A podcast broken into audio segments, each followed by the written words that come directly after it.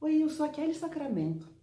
E essa semana eu fiquei pensando que muito mais do que conversar sobre lideranças de mulheres, que nós precisamos de mais mulheres no poder, a gente também devia estar conversando sobre lideranças femininas, sobre a valorização das características femininas em cargos de gestão e liderança.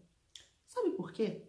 Eu tenho visto muitas, muitas executivas que se vangloriam de falar que só chegaram onde chegaram, só viraram vice-presidentes, diretoras, gerentes, porque eram super agressivas, super assertivas e que conseguiam, com o perdão da expressão, que foi exatamente o que eu ouvi de uma delas, colocar o pau na mesa.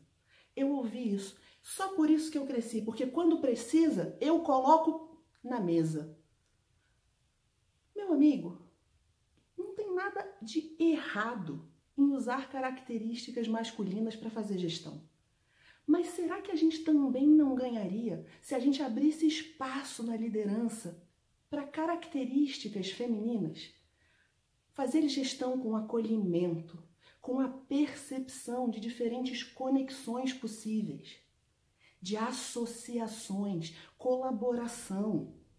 Será que a gente não conseguiria, valorizando um pouco mais as nossas características femininas, produzir resultados complementares, diferentes? Isso não tem a ver com ser homem ou mulher, sob o meu ponto de vista. Se a gente for capaz de valorizar lideranças femininas, características femininas, talvez a gente as encontre em homens e mulheres.